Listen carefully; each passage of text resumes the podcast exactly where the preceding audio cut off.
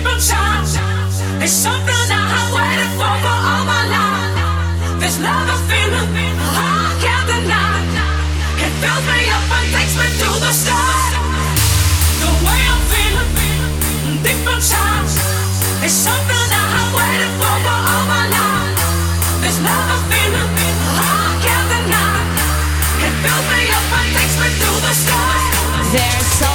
to do for your soul, your body, is not to forget that the blood rush to your. It's a really token of love. What do you want to do? I welcome you with open arms in my music world. Close your eyes. Keep up your illusions. Feel your sensations and we got the power to go to the past. What do you gonna do? What do you want to do? Back in the time.